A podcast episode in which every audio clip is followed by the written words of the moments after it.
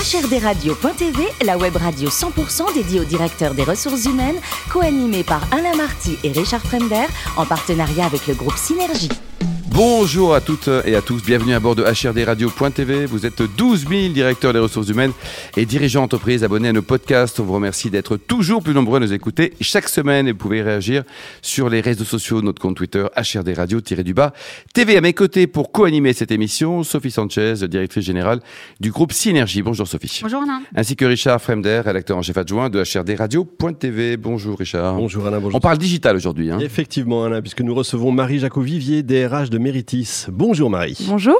Alors vous êtes parisienne, euh, vous faites une école de psychologue praticien, euh, mais vous vous orientez RH. Pourquoi pas psychologue alors? Alors depuis euh, depuis toute petite, moi ce qui m'intéresse c'est euh, les interactions et comment finalement les gens peuvent travailler ensemble et être efficaces. Donc comment on crée un groupe qui avance et qui est performant.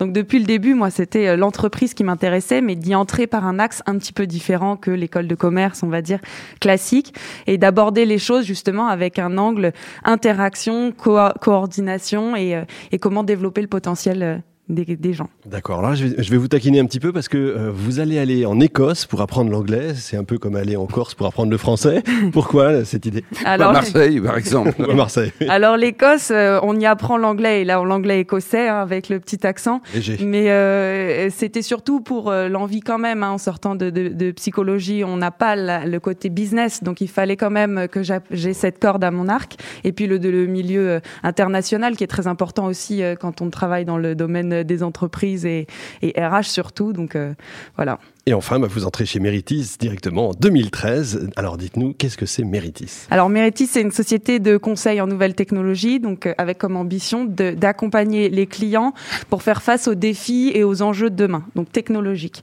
Euh, donc ça consiste en quoi? On recrute aujourd'hui des collaborateurs qui interviennent chez des clients sur des projets qui sont bien spécifiques et qui apportent du coup une expertise qui n'existe pas chez les clients et qui leur permet du coup de, de, de mettre en place les projets qu'ils souhaitent être bah, demain aussi, eux, compétitifs sur leur marché. Combien de collaborateurs aujourd'hui, Marie? On est 600. 600. Et le capital, c'est, elle est cotée, l'entreprise, elle est privée? Non, elle est privée. Donc les deux fondateurs, Gilles Duret et Sébastien Videment, sont là donc depuis 2007 et sont à nos côtés et nous accompagnent tous les jours. Et vous en êtes ravis? Ah oui. Sophie? Alors vous parliez, vous parliez recrutement et on sait que c'est pas facile dans votre secteur d'activité. Et vous, vous réintégrez euh, les salariés qui vous ont quitté, euh, les salariés boomerang. Racontez-nous cette expérience. Alors aujourd'hui, donc on est une entreprise euh, bon, qui est encore assez assez jeune et en pleine croissance. Euh, notre objectif, c'est de maintenir un lien de qualité avec chaque collaborateur et un lien de transparence. C'est de dire qu'est-ce que tu veux faire, comment nous on peut t'accompagner et qu'est-ce qu'on peut te proposer. Euh, après, dans cette collaboration de confiance, on est aussi capable de se dire on ne peut pas ou ce n'est pas possible ou c'est mieux pour toi que tu puisses aussi aller voir ailleurs. Donc un collaborateur qui part avec qui on a eu d'excellents liens et avec qui tout s'est bien passé, pourquoi ne pas le réincorporer quand il en fait la demande? Parce que d'une part, il a vu ailleurs comment c'est et il se rend compte que chez Meritis, bah, c'est aussi très bien. Et deuxièmement, ça nous permet, nous, d'avoir aussi un collaborateur qui était performant à l'époque et qui est redevenu et qui a même découvert autre chose à l'extérieur et qui nous apporte du coup de la nouveauté aussi pour nous. Donc nous, c'est vraiment une politique qu'on fait. On s'est jamais posé la question de est-ce qu'on veut ou est-ce qu'on veut pas. C'est évident pour nous. Et ils sont nombreux dans votre effectif, ces salariés boomerang? Alors aujourd'hui, on a parmi tous les collaborateurs qui sont partis de l'entreprise, on en a 6% qui sont revenus. D'accord, quand, quand même. Ouais. Donc, euh... Vous faites quand même attention euh, à, à, leurs expériences précédentes et notamment à la culture de, de, de du groupe ou des, ou des grands groupes euh, au sein desquels peut-être ils, ils étaient avant vous. Alors de toute façon, fait attention, euh, quel qu'il soit, quand on recrute Meritis, on souhaite euh, avoir euh, les collaborateurs les plus performants, mais aussi un savoir-être qui est aussi très important. Et c'est ça qui fait le, le, le combo gagnant sur, euh, chez les clients. Mmh. Et donc aujourd'hui, c'est de toute façon dans nos recrutements intégrés. Est-ce que la personne, elle est dans la culture et est-ce qu'elle partage nos valeurs? Mmh.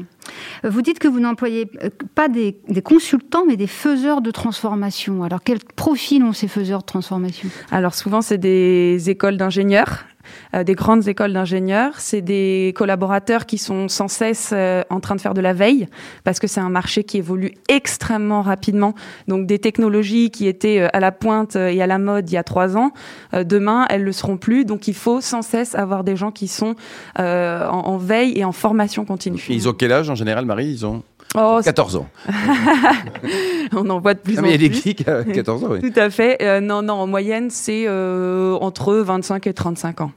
25 et 35 ans, Sophie Au sein de votre organisation, vous avez créé sept communautés qui sont animées par, euh, par des consultants. Alors, quelles sont ces communautés et c'est quoi leur, leur objectif? Alors, je ne vais pas toutes vous les lister, mais donc en gros, c'est de dire qu'on prend les technologies. Donc, chaque année, on se dit quelles sont les technologies qui vont être phares et qui vont être très importantes mhm. pour qu'on puisse réunir des experts qui vont à leur tour former les collaborateurs et les faire évoluer, les faire participer euh, à des conférences euh, et, un peu les mettre euh, sur le devant de la scène pour se dire, voilà, vous êtes prêts à aller demain mm. répondre aux clients et aux demandes du client.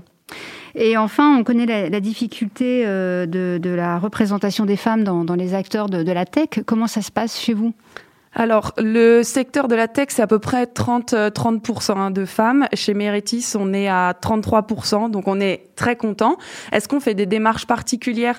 Je veux dire, on est très, très accueillant et c'est aussi notre euh, politique de proximité et de, de, de, bienveillance qui fait que les collaborateurs, de toute façon, ont envie que ça se passe bien avec les gens avec lesquels ils vont travailler. Mmh. Donc, que ce soit des nationalités, que ce soit euh, les femmes euh, ou autres, autres personnes qu'on peut rencontrer. Welcome et bienveillance. Voilà.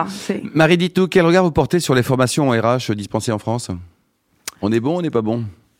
Alors, je pense qu'on est très bon. Euh, après, je pense qu'il faut. Euh, moi, j'ai un point de vue qui est aussi euh, assez différent de dire on n'est pas obligé de globaliser les pratiques RH. Donc ça, je pense qu'il faut apporter un peu d'individualisation, et c'est ce qu'on fait chez nous, parce que quelque chose qui va plaire à une personne ne va pas plaire à l'autre. Il faut être capable et être flexible d'avoir une organisation qui s'adapte en permanence pour que le besoin d'un et de l'autre, qui va d'ailleurs changer au cours du temps, mm. ben, on puisse tous les satisfaire.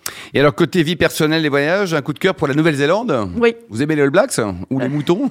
Alors, je me, je me, suis mis au rugby, effectivement, à regarder ça. Mais euh, plus, euh, plus sérieusement, on a fait une randonnée à Tongariro où en moins de 8 heures, vous passez par euh, des roches volcaniques en passant par des lacs bleu turquoise euh, ah et vert émeraude et en, descendant avec 20 euh, degrés où vous êtes dans la forêt un peu tropicale. Sophie, on y va là parce que ah Richard, on y va tous les trois. C'est loin. Ah, bah on va avoir un et alors côté vin, c'est votre mari qui travaille un peu, il vous permet de découvrir des, trucs sympas, notamment les, vins de Cahors avec oui, tout à fait. C'est lui qui bosse Alors non, c'est juste qu'il est un, bon connaisseur de vin et il m'a fait découvrir effectivement le Cahors, donc euh, château génie qui, qui, je dois dire au prime abord quand on me dit Cahors, c'est très fort et finalement je, je trouve que c'est très appréciable. Bon, et alors côté cuisine, il paraît que vous êtes la, championne du monde du tiramisu. Oui. Alors comment on le préparait Alors? On mettait beaucoup d'alcool, pas beaucoup d'alcool avec. Alors un petit peu d'alcool, amaretto, ça, ça, donne le petit coup d'amande, mais surtout la, la, la, la chose à retenir, c'est qu'il faut le faire très très en avance pour qu'il ait le temps de bien imbiber. Et ça, c'est vraiment la clé du. Bon, ça y est, nous avons faim aussi. Alors,